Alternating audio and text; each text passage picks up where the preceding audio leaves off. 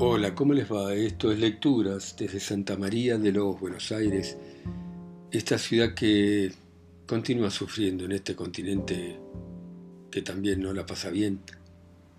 Y vamos a continuar leyendo esta novela de Virginia Woolf, La señora Dalloway. Y continúa de esta manera.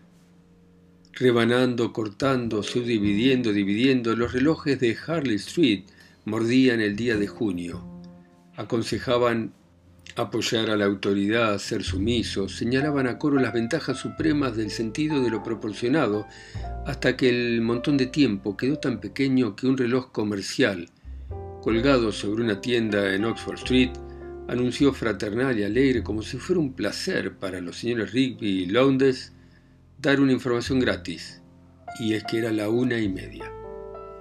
Si uno miraba hacia arriba, se daba cuenta de que cada letra de los apellidos sustituía cada una de las horas. Inconscientemente, uno quedaba agradecido a Rigby y Lowndes por darle a uno la hora ratificada por Greenwich.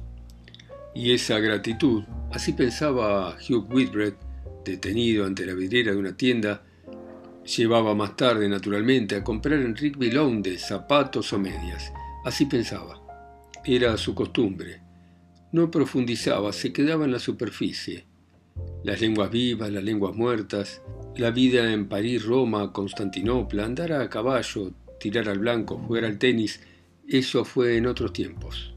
Las malas lenguas decían que ahora hacía guardia en el palacio de Buckingham con medias de sea y librea de calza corta, si bien nadie sabía qué es lo que guardaba, pero lo hacía con una eficiencia extrema Llevaba 60 años navegando con la crema de la sociedad inglesa. Había conocido a primeros ministros. Se estimaba que sus afectos eran profundos. Y si bien era verdad que no había participado en ninguno de los grandes movimientos del momento ni ocupado ningún puesto de importancia, también lo era que se debían a él una o dos humildes reformas.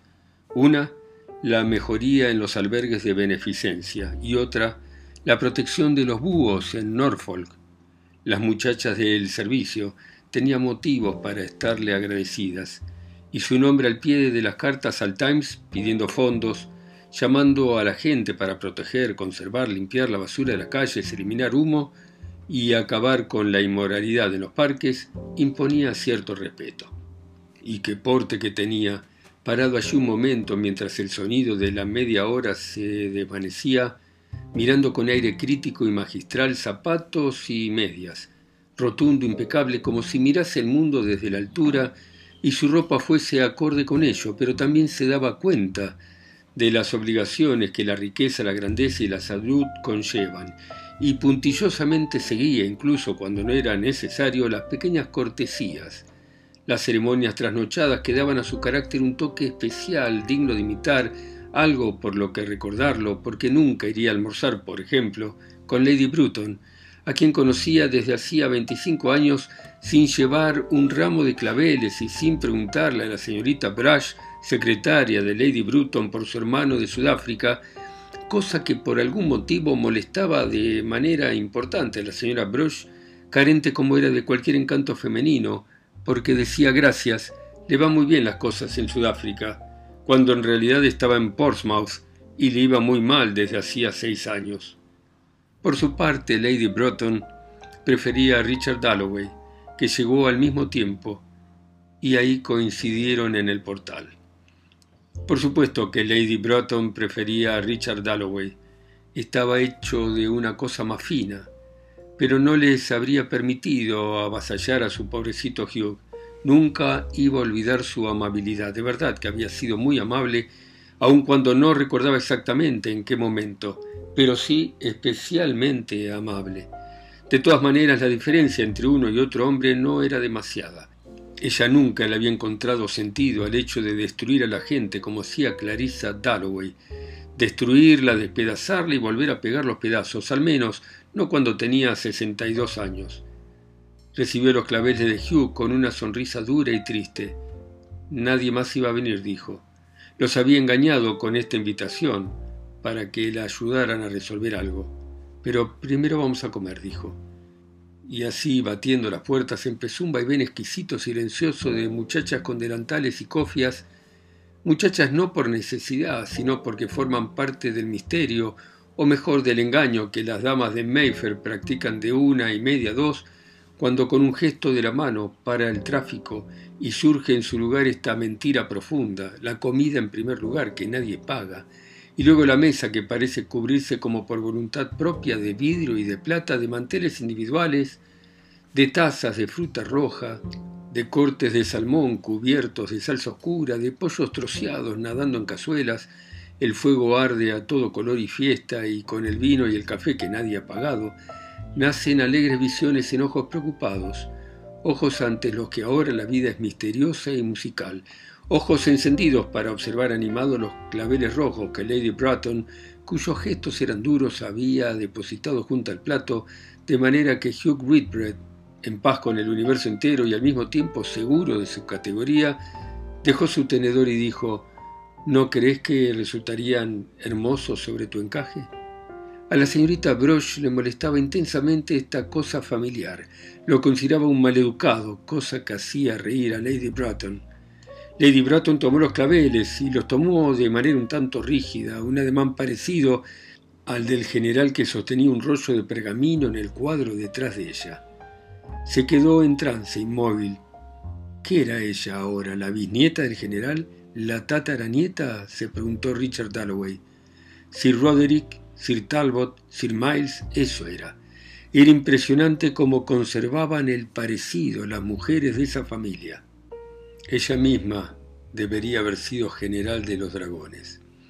Richard hubiera servido a sus órdenes ilusionado, le profesaba un enorme respeto, le encantaban esas ideas románticas sobre las viejas señoras de buen aspecto, de buena cuna, y le habría gustado, con su buen humor de siempre, traerse algunos jóvenes exaltados que conocía para almorzar con ella, como si un elemento como ella pudiera haberse criado entre gente exaltada de ese tipo que pasan todo el tiempo tomando té. Conocía bien la tierra de Lady Bruton, conocía bien a su gente. Había una parra, que todavía daba uvas, bajo la cual Lablas o Harry, uno u otro, ella nunca había leído una palabra de poesía, pero sí la historia, se habían sentado. Mejor esperar un poco antes de plantearle la cuestión que la tenía preocupada. Sobre si apelar al público o no y en caso afirmativo en qué términos, etc. Mejor esperar hasta que se tomase en el té, pensó Lady Bruton, y dejó los claveles junto al plato. ¿Cómo está Clarisa? preguntó bruscamente. Clarisa siempre decía que Lady Bruton no la quería. Es más, Lady Bruton tenía fama de interesarse más por la política que por la gente, fama de hablar como un varón, de haber tenido algo que ver con un turbio asunto en los años 80, que empezaba a mencionarse ahora en alguna memoria. Verdaderamente en su sala de estar había una alcoba donde se encontraba una mesa, encima de la cual había una foto del general Talbot Moore, hoy muerto, quien había escrito allí una noche en los años 80 en presencia de Lady Bruton con su conocimiento, tal vez consejo, un telegrama dando la orden del avance a las tropas británicas en una ocasión histórica, todavía tenía la pluma y contaba la historia. Así, cuando decía de manera casual, ¿cómo está Clarisa? Los maridos tenían grandes dificultades para convencer a sus mujeres, incluso por fieles que fueran, ellos mismos lo ponían secretamente en duda, del interés de Lady Bruton por las mujeres que frecuentemente interferían en la vida de sus maridos y les impedían aceptar destinos en el extranjero, y a las que había que llevar a la costa en pleno periodo de sesiones para cuidarse de la gripe.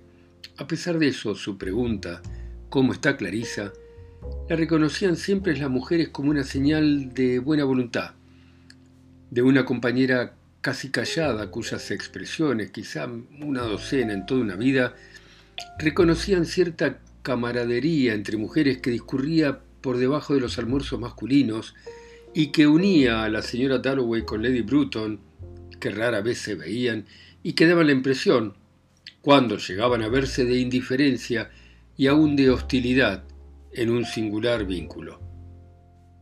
Me encontré con Clarissa en el parque esta mañana, dijo Hugh Whitbread, metiendo la cuchara en la cazuela ansioso de hacer este alarde porque le bastaba llegar a Londres para encontrarse a todo el mundo al mismo tiempo, pero lo dijo con codicia. Era el hombre más codicioso que había conocido nunca, pensó Amelie Bruce, que miraba a los hombres con una rectitud implacable y que era capaz de eterna devoción, sobre todo con su propio sexo, ya que era angular, seca, nudosa y completamente desprovista de cualquier encanto femenino. ¿Sabés quién está en la ciudad? Preguntó a Lady Bruton, acordándose de pronto. Nuestro viejo amigo Peter Walsh. Todo el mundo sonrió. Peter Walsh. Dalloway se había alegrado sinceramente, pensó Millie Bruce, y Whitbread solo pensaba en su pollo. Peter Walsh. Los tres, Hugh Whitbread, Lady Bruton y Richard Dalloway, se acordaron al mismo tiempo lo apasionadamente que Peter había estado enamorado, cómo había sido rechazado, cómo se había ido a la India, el fracaso que había sufrido en la India, el lío que había armado con su vida y Richard Dalloway le tenía un gran aprecio a su querido y viejo amigo. Millie Bruce se dio cuenta de eso, vio algo de profundidad en el color de los ojos castaños de Richard, lo vio pensar, dudar, lo que le interesó, porque Dalloway siempre le interesaba, porque ¿qué estaría pensando de Peter Walsh? se preguntaba. Que Peter Walsh había estado enamorado de Clarissa, que iba a volver directamente a casa después del almuerzo para ver a Clarissa, que le diría con estas palabras que la amaba. Sí, eso iba a decirle, que la amaba. Millie Bruce hubiera podido enamorarse alguna vez de estos silencios y Dalloway era una persona de la que siempre podías confiar y tan caballero además. Ahora, a sus 40 años, Lady Broughton no tenía más que hacer un gesto con la cabeza o girarla bruscamente para que Millie Bruce captase la seña, por muy profundamente sumergida, que estuviera en sus reflexiones de espíritu libre, de alma no corrupta a la que la vida no podía engañar, porque la vida no la había dotado de nada que tuviese el mínimo valor ni el labio, ni la sonrisa, ni un rulo, ni la mejilla, ni la nariz, nada, en absoluto, nada. Lady Bruton no tenía más que mover la cabeza y Perkins recibía la orden de apurarse a servir el café. Sí, Peter Walsh ha vuelto, dijo Lady Bruton. Era algo halagador de manera vaga para todo el mundo. Había vuelto fracasado, maltratado a sus seguras costas. Pero ayudarlo, reflexionaron, era imposible. Había algo en su carácter que fallaba. Hugh Whitbread dijo que uno sin duda podía mencionar su nombre a X. Frunció el ceño con aire lúgubre, consecuentemente ante la idea de las cartas que tendría que escribir a los jefes de los despachos gubernamentales referidos a su viejo amigo Peter Walsh y demás, pero no iba a servir de nada, nada definitivo, por culpa del carácter de Peter Walsh. Problemas con una mujer, dijo Lady Bruton. Todos habían intuido que eso era lo que había en el fondo del asunto. Sin embargo, dijo Lady Bruton, ansiando dejar el tema de lado, oiremos la historia completa de boca del propio Peter. El café tardaba mucho en llegar. Las señas, murmuró Hugh Whitbread. Inmediatamente se produjo un oleaje fino en la marea gris del servicio que daba vueltas alrededor de Lady Bruton. Día sí, día no, recogiéndola, envolviéndola en un fino tejido que rompía los golpes, mitigaba las interrupciones y que extendía esa marea de gente que se movía a su alrededor por toda la casa de Brook Street, un retículo fino donde las cosas quedaban alojadas para ser recogidas con precisión. Instantáneamente las recogía el canoso Perkins, que llevaba 30 años con Lady Bruton y que en ese momento anotaba las señas. Se las entregó a Hugh Whitbread, que sacó su libreta, alzó las cejas, y poniéndola entre documentos de mayor importancia dijo que le diría a Evelyn que lo invitase a almorzar. Estaban esperando que el señor Whitbread terminara para servir el café. Hugh era muy lento, pensó Lady Bruton. Estaba echando panza, observó. Richard siempre mantenía su mejor forma. Se estaba poniendo impaciente. Toda ella estaba preparándose de manera dominante, innegable, tajante, dejando de lado todas las preocupaciones innecesarias Peter Walsh y sus líos, para abordar este tema que acaparaba su atención, no solo su atención, sino esa fibra que era su alma, esa parte esencial de ella sin la cual Millicent Bruton no sería Millicent Bruton. Ese proyecto de organizar la emigración al Canadá de jóvenes respetables de ambos sexos, y asentarlos allá con buenas posibilidades de prosperar. Exageraba. Quizá hubiese perdido el sentido de lo proporcionado. La emigración era para los demás un remedio evidente, la idea sublime. Para ellos no suponía, ni para Richard, ni para Hugh, ni siquiera para la fiel señorita Bruce, la liberación del intenso egotismo que esta mujer marcial, fuerte, bien alimentada, de buena cuna, de impulsos directos, sentimientos rectos y con muy poca capacidad de introspección abierta y sencilla, ¿por qué no podía ser todo el mundo abierto y sencillo? se preguntaba, sentía hervir en su interior, pasada ya la juventud y que tiene que concentrar sobre algún objeto, puede ser la emigración, la emancipación, pero sea lo que fuere, este objeto, alrededor del cual la esencia de su alma se derrama a diario, se vuelve inevitablemente reluciente, espejo prismático, piedra preciosa y a veces cuidadosamente oculto para evitar las burlas de la gente, otras orgullosamente expuesto. En pocas palabras, la emigración se había convertido en gran parte en Lady Bruton. Pero tenía que escribir. Tenía que escribir una carta al Times, solía decirle a la señorita Bruce, y eso le costaba más que organizar una expedición a Sudáfrica, lo cual había hecho durante la guerra. Y después de toda una mañana peleando a base de empezar, romper el papel, volver a empezar, solía sentir la futilidad de la condición femenina como en ninguna otra ocasión y recurría con agradecimiento al recuerdo de Hugh Whitbread, que poseía, nadie podía dudarlo, el arte de escribir cartas al Times. Un ser tan distinto de ella, con tal dominio del lenguaje, capaz de mostrar las cosas y presentarlas tal y como a los editores les gusta verlas presentadas. Tenía pasiones que no se podían calificar como de simple codicia. Lady Bruton a menudo reservaba su juicio sobre los hombres en deferencia a esa misteriosa concordia que ellos, pero no las mujeres, mantenían con las leyes del universo. Sabían de qué manera presentar las cosas, sabían lo que se decía. Por eso si Richard la aconsejaba y Hugh escribía la carta, estaba segura de que no se iba a equivocar. Así entonces dejó que Hugh se comiera el soufflé, se interesó por la pobre Evelyn, esperó hasta que estuviesen fumando y entonces dijo, Milly, ¿te molestaría si vas a buscar los papeles?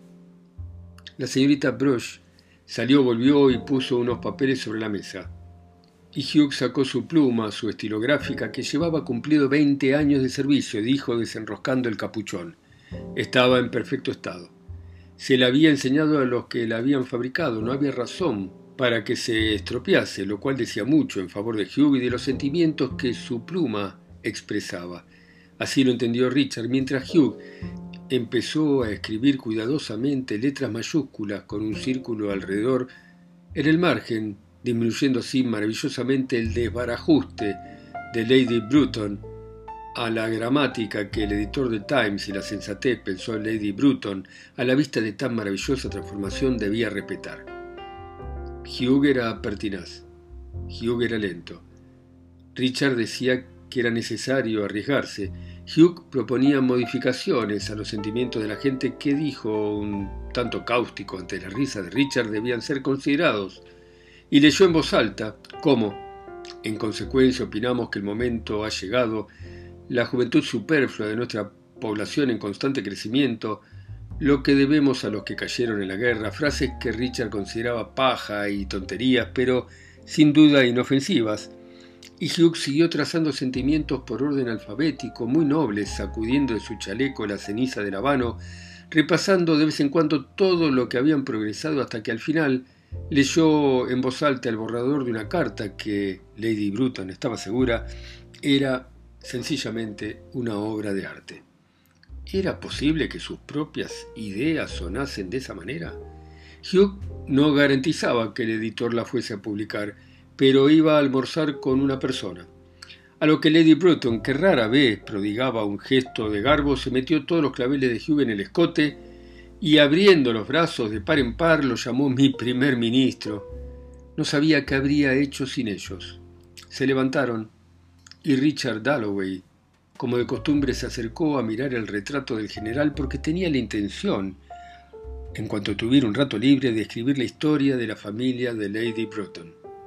Y Millicent Bruton estaba muy orgullosa de esa familia. Pero podía esperar, podía esperar, dijo mirando el cuadro.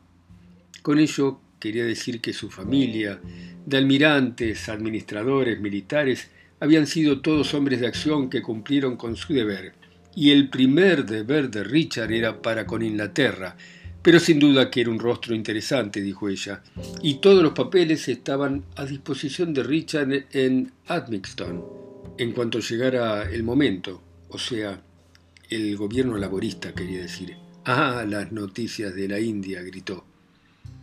Y entonces, mientras estaban parados en el vestíbulo tomando los guantes amarillos del cuenco que estaba sobre la mesa de Malaquita, y Hugh le ofrecía a la señorita Brush, con una más que innecesaria cortesía, alguna entrada de teatro que él no iba a usar o algún otro regalo, cosa que ella odiaba hasta lo más hondo de su corazón y la hacía enrojecer vivamente, Richard se volvió hacia Lady Bruton con el sombrero en la mano y le dijo ¿Te vemos esta noche en casa? Ante lo que Lady Bruton recobró la magnificencia que la redacción de la carta le había echado por tierra. Puede ser que vaya, puede que no. Clarissa tenía una energía maravillosa. Las fiestas aterrorizaban a Lady Bruton. Y por otro lado, se estaba poniendo vieja. Eso dejaba de entender. Parada ante la puerta, muy erguida, hermosa, mientras su chow chow se estiraba tras ella, y la señorita Brush desaparecía con las manos llenas de papeles. Y Lady Bruton subió lenta y majestuosa su habitación, se tiró con el brazo apoyado en el sofá, suspiró, dio un ronquido, no es que estuviera dormida, solo pesada, abotagada, como un campo de tréboles al sol de este cálido día de verano, con las abejas zumbando y las mariposas amarillas, siempre volvía a esos campos de Devonshire donde había saltado por los arroyos con su pony Patty, con Mortimer y Tom, sus hermanos, y había ratas y perros y madre y padre en el césped bajo los árboles, en los arriates de Dalia, la grama, el servicio de té y aquellos pequeños monstruos siempre inventando maldades, volviendo a escondidas por entre los arbustos para que no los vieran todos sucios de barro después de hacer alguna barbaridad, y las cosas que solía decir la niñera cuando veía sus vestidos. Ay, cómo se acordaba. Era miércoles en Brook Street y aquellos tipos tan amables, Richard Dalloway, Hugh Whitbread, habían salido con este calor a la calle cuyo ruido llegaba hasta ella tirada en el sofá. Tenía posición social, tenía poder y tenía dinero, había vivido en la vanguardia de su tiempo, había tenido buenos amigos, había conocido a los hombres más capaces de su época. El murmullo de Londres subía hasta ella y su mano, descansando en el respaldo del sofá, se cerró sobre un bastón de mando imaginario y con el bastón parecía una pesada y abotagada que mandara batallones en marcha hacia Canadá y estos buenos hombres que caminaban por Londres, ese territorio suyo, ese trocito de alfombra, Mayfair. Bueno, dejamos por ahora acá esta muy interesante novela de Virginia Woolf, la señora Dalloway, y este mundo, ¿no? De la Europa de la Gran Guerra, de la posguerra, con, con sus costumbres, su conservadurismo. Espero que les guste. Muchas gracias por escucharme ustedes en sus países, ciudades, continentes o islas. A mí que estoy acá solo y lejos, en Santa María de los Buenos Aires. Chao, seguimos mañana.